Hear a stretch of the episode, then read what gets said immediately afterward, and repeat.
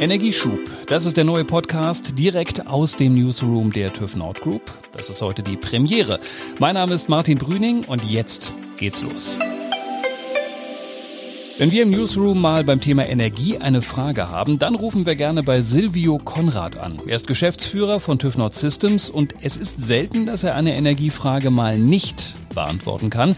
Deshalb holen wir ihn in diesem Podcast jetzt immer wieder mal ans Mikro. Wir sprechen heute über das Tempo bei Energieprojekten und über den Fortschritt bei LNG-Terminals. Ich sitze gerade hier in unserem Podcast-Studio in Hannover, Silvio in seinem Büro in Hamburg und jetzt schalten wir uns zusammen. Ein herzliches Moin nach Hamburg, Silvio. Moin, Martin. Freue mich, dich zu sehen und zu hören. Das Mikro steht auf dem Schreibtisch, sehe ich sogar hier auf dem Bildschirm. Die Kaffeetasse ist gefüllt. Ich hoffe, du bist gut vorbereitet auf die erste Folge von Energieschub.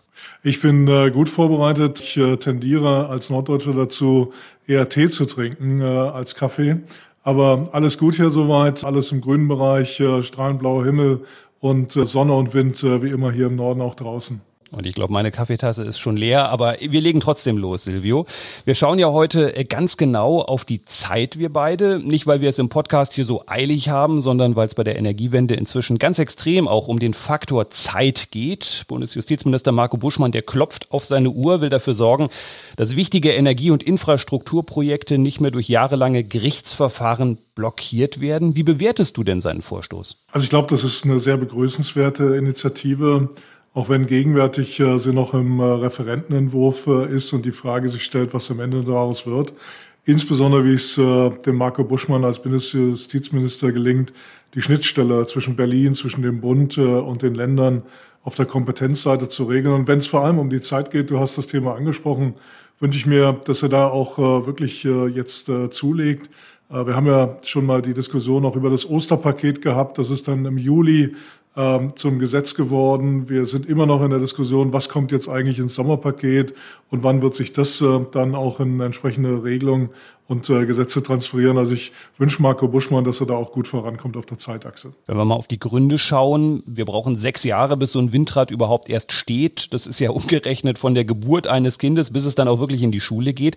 Warum dauert es eigentlich so lang? An welchen Stellen verlieren wir denn überhaupt so viel Zeit? Ich glaube, da gibt es äh, zwei wesentliche Elemente. Das ist auf der einen Seite die Komplexität von Genehmigungen, insbesondere bei solch großen Bauwerken, wie es eine Windkraftanlage ist. Da braucht die Genehmigung per se sehr viel Zeit äh, und Anstrengung.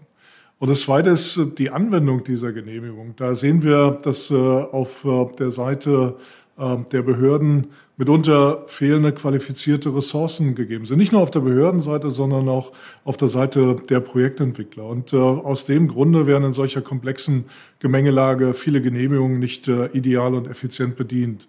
Wir glauben, dass da manchmal einfach Personen äh, mit der entsprechenden Kompetenz fehlen, dass die Komplexität der Genehmigung äh, von der Behördenseite die Anwender auch äh, auf der einen oder anderen Seite überfordert. Und wir sehen natürlich, dass viele Genehmigungen regionale Unterschiede haben. Es gibt abweichendes Landesrecht, äh, Genehmigungen werden bis auf die Ebene der Landkreise teilweise unterschiedlich ausgelegt. Da wäre es wirklich wünschenswert, eine harmonisierte Vorgehensweise zu haben. Die Experten aus unserem Bereich äh, TÜV und Umweltschutz äh, können bei solchen Aspekten auch sehr gut weiterhelfen. Heißt ja auch, wie du es beschreibst, dass der Fachkräftemangel jetzt eigentlich auch auf die Energiewende inzwischen durchschlägt. Aber wenn man sich das Gesamtpaket von Marco Buschmann mal anschaut, glaubst du, der Vorstoß reicht aus, um da mehr Tempo in die Projekte zu bekommen? Oder denkst du, man müsste schon noch nachjustieren an der einen oder anderen Stelle? Ich glaube, wir sollten ihn jetzt erstmal machen lassen. Wie gesagt, äh, wir sind in der Phase des Referentenentwurfs, daher ist es noch ein Stück weit äh, schwierig zu bewerten. Aber ich glaube, äh, was er erzielen wird, sind Prozessverbesserungen und ich bin mir sicher, dass die auch kommen werden. Aber neben diesen Prozessverbesserungen haben wir natürlich noch zwei andere Themen als wesentliche Herausforderungen. Und insofern wäre da sicherlich auch ressortübergreifend nochmal nachzujustieren, insbesondere bei dem Thema Flächenbereitstellung. Ähm, auch das äh, ist in der Diskussion sehr schon sehr stark thematisiert worden. Und zweitens haben wir genügend äh, qualifiziertes Personal. Du hast es den Fachkräftemangel auch in dem Bereich äh, angesprochen. Das bleiben große Herausforderungen. Jetzt äh, können wir natürlich wieder über den Faktor Zeit sprechen, weil wir diskutieren das ja alles schon ein paar Monate. Jetzt liegt der Vorschlag auf dem Tisch. Osterpaket ist schon wieder ein paar Tage her. Jetzt kommt bald der Herbst. Jetzt haben wir erstmal eine Stellungnahme, die bei den Ländern und bei den Verbänden liegt. Verlieren wir auf der Strecke überhaupt jetzt schon wieder viel zu viel Zeit? Ja, ich habe es ja vorhin schon gesagt, äh, es ist unbefriedigend, dass das Osterpaket dann in der gesetzgeberischen Umsetzung so lange gedauert hat. Äh, ich war im, im Juli im Sommerurlaub und dachte, huch, jetzt ist das äh, auch schon durch. Nein, ich will es gar nicht äh, despektierlich machen. Ich, ich sage einfach, der, der Hochlauf oder ich will es sogar den Wiederhochlauf der Windindustrie äh, nach, der, nach der Stagnation der letzten Jahre bezeichnen, der benötigt natürlich seine Zeit. Und da haben wir Herausforderungen einerseits äh, auf dieser regulatorischen, gesetzgeberischen Seite, aber wir haben natürlich auch äh, Herausforderungen, wenn es darum geht, äh, die Supply Chain zu ordnen. Wir haben viele Windkraftanlagen, die wesentliche Elemente wie Türme oder Rotorblätter aus Fernost beziehen. Und es bedarf natürlich auch immenser Anstrengungen, wieder qualifiziertes Personal in die Windindustrie äh, zu bringen, die in den letzten Jahren natürlich immense Ressourcen auch restrukturiert, abgebaut hat in Produktion, Installation und vor allem natürlich in der Logistik sowie dem Projektmanagement. Leute wie ich würden natürlich gerne jetzt eine Schlagzeile hören wie wir werden 50 Prozent Zeit einsparen, was ja bedeuten würde, so ein Windrad steht dann in drei Jahren. Aber hast du eine Prognose, wie viel Zeit können wir denn sparen bei solchen Großprojekten in Jahren vielleicht gerechnet? Ich weiß nicht, ob man da eine, eine, qualifizierte Aussage machen kann. Grundsätzlich ist, es muss definitiv schneller gehen und ich bin mir auch sicher, dass es schneller gehen wird. Zwei bis drei Jahre sind immer noch eine zu lange Zeit, wenn wir von der Halbierung ausgehen des Status quo, den wir heute haben, sechs bis sieben Jahre. Ich zitiere da einfach mal den Siegfried Russwurm, äh, Chef des BDI, der im März diesen Jahres auf einer Veranstaltung gesagt hat, zwei bis drei Jahre sind immer noch zu lang. Es muss eigentlich in Richtung von ein oder anderthalb Jahren gehen.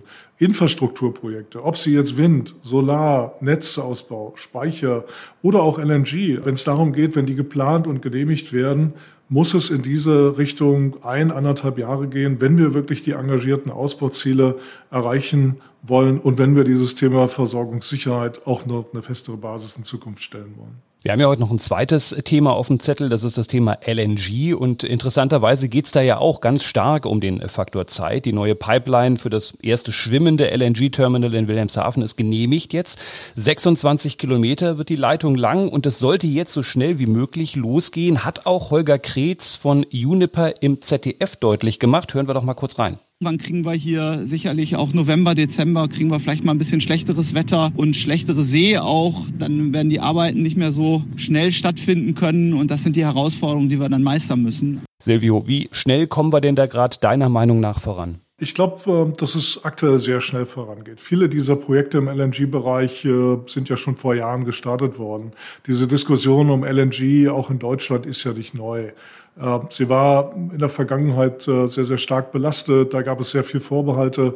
Aber ich erinnere daran, dass Unternehmen wie Uniper und andere ja schon 2017, 2018 begonnen haben, sich darüber Gedanken zu machen, über das Thema LNG, über das Thema schwimmende ähm, Terminals, die auch in der Übergangszeit äh, agieren können ähm, und äh, äh, ja, dort eine entsprechende Rolle einnehmen können. Also lange Rede, kurzer Sinn, es gibt Vorarbeiten, es äh, gab schon Projekte, aber natürlich hat sich das jetzt alles aufgrund äh, der aktuellen Herausforderungen äh, Stichwort äh, Krieg, Russland und Invasion in der Ukraine, Stichwort unabhängig machen von fossilen Brennstoffen aus Osteuropa beschleunigt.